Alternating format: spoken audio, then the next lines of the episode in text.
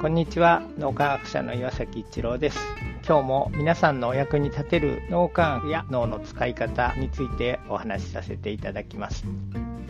脳みやきの仲間と一緒に毎朝5時55分から朝活を行っています。1年365日ずっと続いているということですね。お正月の朝から飲み焼きの朝活やっています。そんなに朝早く毎日起きて大変じゃないですかっていう風なことを聞かれる方がおられますで。もちろん、あの、仕事で例えば朝早く出なきゃいけないとか、もうどうしても夕べ遅くまで仕事をしていたとか、起きていたのでどうしても今朝は出られませんとかいうことはもちろん皆さんそれぞれにあるんですけども、そうであってもかなりの頻度で皆さん参加してくださいます。僕もクレアも多分90%以上参加率じゃないかなというふうに思います。根性で朝早く起きて朝活をしている人っていうのは全然いなくてですね、みんなの声が聞きたいとか、みんなの声聞くと一日がなんか気持ちよく始められるとか、そんな感じで参加したいっていう気持ちが強くなって、それが習慣化されていて、毎日ワクワク楽しく朝活に参加くださるという状態になっています。毎日皆さんのこんなことをしてみましたみたいなことをテーマを決めて短いシェアをいただくんです。そうすると、あ、そうか、同じことでもそんな風に物事を捉えることができるんだとか、あの人大変そうだけど、そんなに頑張ってるんだ。自分も今大変な時期に差し掛かってるけども、あの人みたいに頑張ろうとか、そんな感じでお互いにこうエネルギーが循環し合うという状態が起こっています。その根底にあるのは共同体思考の脳の使い方をしているからということなんです。脳みの朝活というのは共同体思考の脳の使い方を身につけるというのがその目的なので、まさにその状態が起こってるっていうのは本当に皆さんが脳みやきをしてくださってるからだなっていうふうに改めて思います。そうやってエネルギーが循環し始めると、不思議なことに人生がどんどん好転していくということが起こってきます。自己肯定感が健全になるっていうところから始まってですね、仕事で今まで以上に大きな取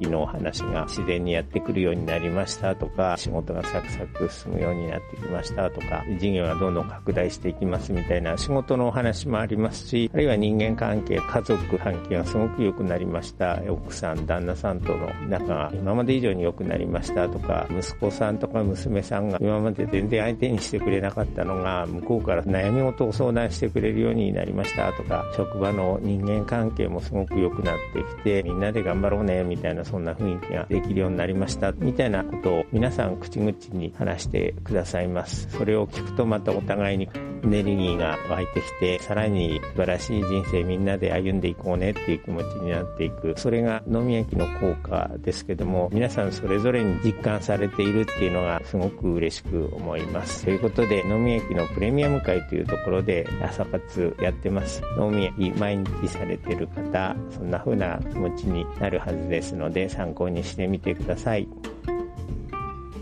今日も何かのヒントになると嬉しく思います。ありがとうございました。